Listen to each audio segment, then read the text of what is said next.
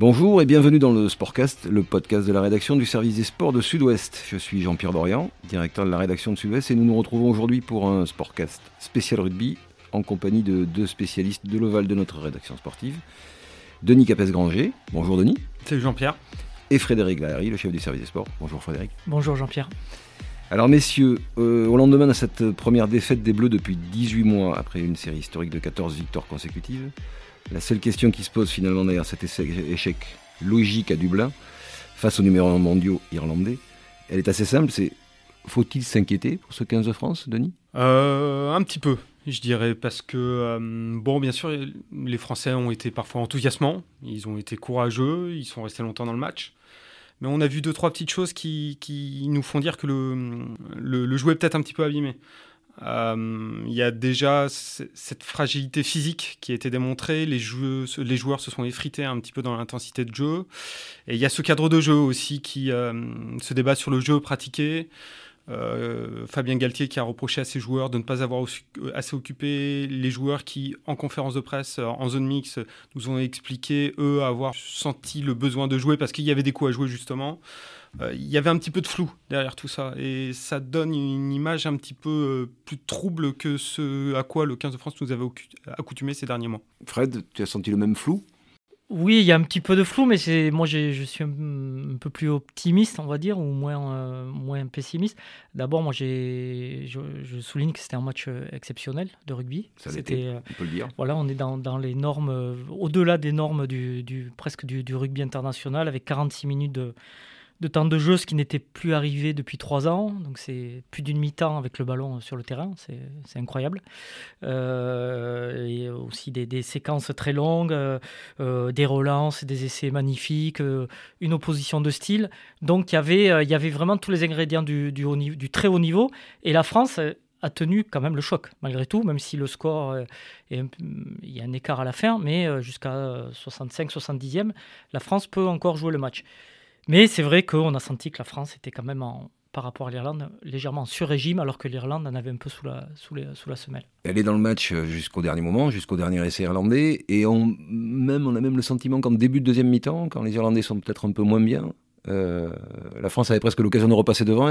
enfin, c'est du, rugby fiction, mais Denis, comment, toi qui étais là-bas euh, en direct de Dublin, est-ce que ça s'est ressenti de la même manière, le sentiment que les Français n'étaient vraiment pas loin dans ce début de deuxième mi-temps? Au score, c'est sûr. Ils reviennent. Il y a une forme de dynamique, effectivement, qui les remet dans le match. Il y a dans, la comparaison quelque chose d'assez cruel entre ce, rugby irlandais très léché et ce que nous, on a produit, qui, comme dit euh, Fred, euh, l'explique à raison a été fait de fulgurance. Il faut, bien se rendre compte, sur ce match-là, les Bleus ont battu 38 adversaires. C'est quelque chose, c'est un score là encore euh, assez ahurissant. Ils ont été bons, ils ont été courageux, mais euh, il a manqué un petit peu de souffle pour finir ce, euh, ce match. Et le banc a en plus pas apporté tout ce qu'on espérait, tout ce que Fabien Galtier pouvait espérer ils ont battu 38 adversaires, mais ils ont plaqué 260. 240 fois, ce qui nous figure à peu près la, deuxième, le deuxième chiffre le plus élevé dans l'histoire du, du Six Nations pour les Bleus, hein, bien évidemment. Sachant que le, la stat numéro 1, c'est face à l'Irlande, la stat numéro 3, c'est face à l'Irlande. Donc face à cette équipe, c'est comme ça. Oui, c'est comme ça. C'est une équipe qui tient le ballon et qui globalement domine son adversaire. Euh, qui, c'était le cas des Français jusqu'à présent, y compris quand ils l'ont battu, accepter cette domination en essayant de, de piquer. Euh, alors qu'est-ce, qu'est-ce qui a changé euh, là-dedans Est-ce que Fred, est-ce que, est-ce que le fait que les Français ont été peut-être un peu plus empêchés d'aller gratter les ballons au sol, c'est, une explication? Oui, c'était moins flagrant qu'en Italie où il fallait carrément pas mettre, mettre les mains. Là, il y avait un peu plus de, de, possibilités, mais je pense que ce qui a fait mal aussi, ce sont les, les 14 turnovers euh, concédés. Donc ça, c'est énorme. Une équipe comme, l'Irlande qui après euh, un ballon perdu, c'est, derrière c'est 5 à 10 minutes de voilà de, de vagues qui se succèdent.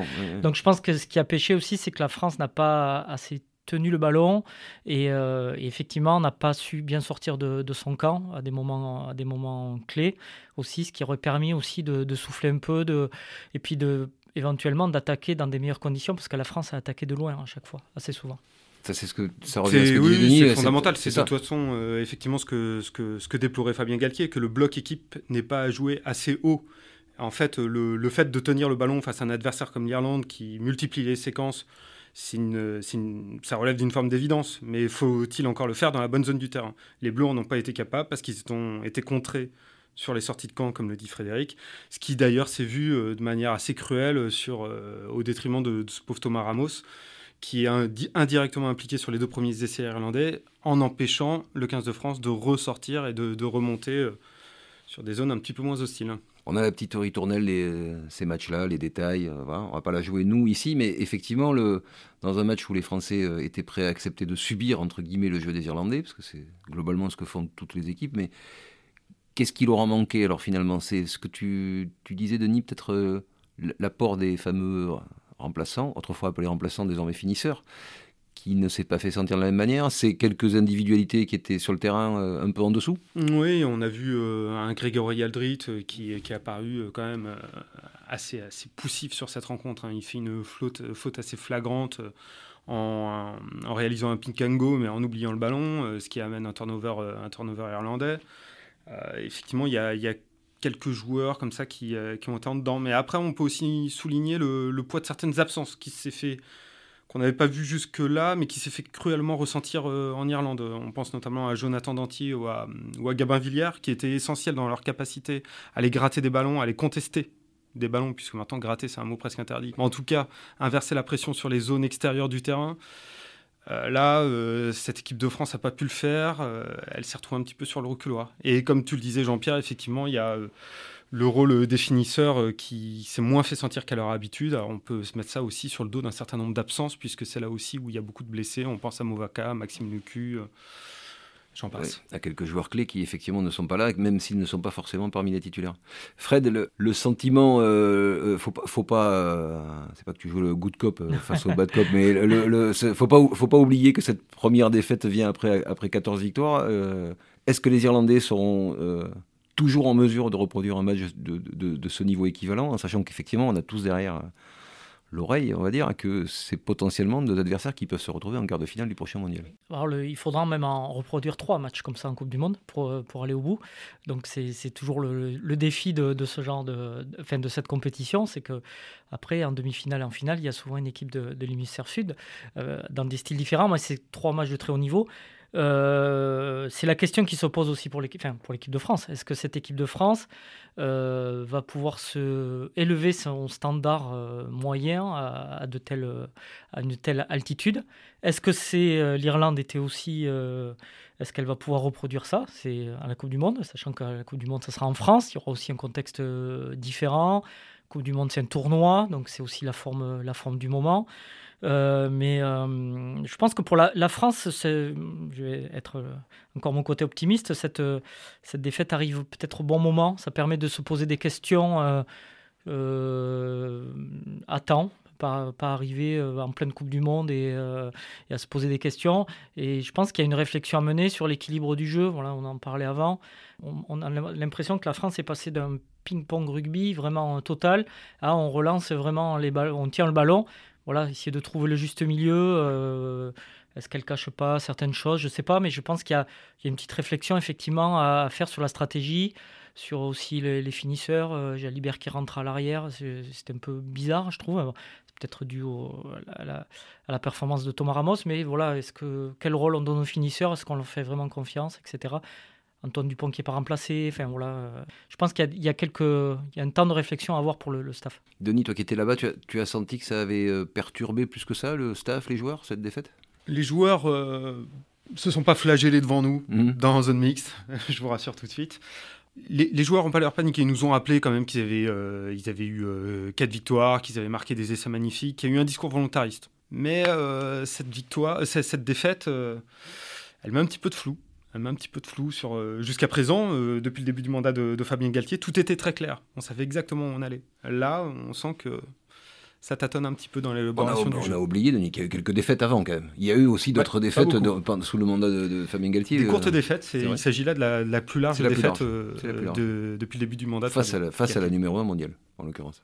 Tout à fait. mais c'est pas pour euh, jouer le. On n'est pas de, de, de, good cop euh, face au bad cop. Le staff de son côté, tu, tu, tu, tu, as répondu pour les joueurs. Le staff, en dehors du discours volontariste, est-ce que, que, tu sais, que tu sais décrypter? Est-ce que c'est c'est euh, ce que dit ce que suggère Fred? Est-ce que c'est le genre de défaite sur lequel le, staff peut reconstruire aussi, ou si tant est que ce soit déconstruit, mais peut utiliser ça pour baliser le parcours bah, ça sera de toute façon tout l'enjeu dans l'optique de la Coupe du Monde 2023. ce que les techniciens, les, les, membres du staff nous disent là, quelques heures, quelques, quelques jours après cette défaite, c'est que bah, ça éclaire la marge de progression qu'il faut pour aller matcher face à des nations comme ça. Donc ils ont bien conscience que l'équipe de France n'y est pas encore. C'est un avertissement, un petit coup de règle sur les doigts. En attendant la Coupe du Monde, Fred, le, tournoi continue. Est-ce que, c'est, euh, est-ce que tu, tu penses que ce 15 de France est toujours capable de l'emporter? Mais disons que l'Irlande a pris une, belle option, mais euh, elle doit jouer, euh, elle doit, doit, jouer l'Angleterre aussi, comme la France. Donc effectivement, là, on peut penser qu'il y a quand même euh, que l'Irlande est, est, au dessus mais au-delà de la victoire, c'est comment la, ce qui va être intéressant de voir, c'est comment la France va rebondir. déjà contre l'Écosse, qui va être une équipe dangereuse, qui est, qui, en, qui est toujours en course pour le pour le Grand Chelem et, en Angleterre. Donc euh, on va voir comment, cette équipe euh, de France peut inverser euh, la dynamique, sachant que il y a quand même depuis trois les, les tests d'automne aussi étaient un peu bon on l'Afrique du Sud très difficilement, l'Australie sur un exploit de Penaud.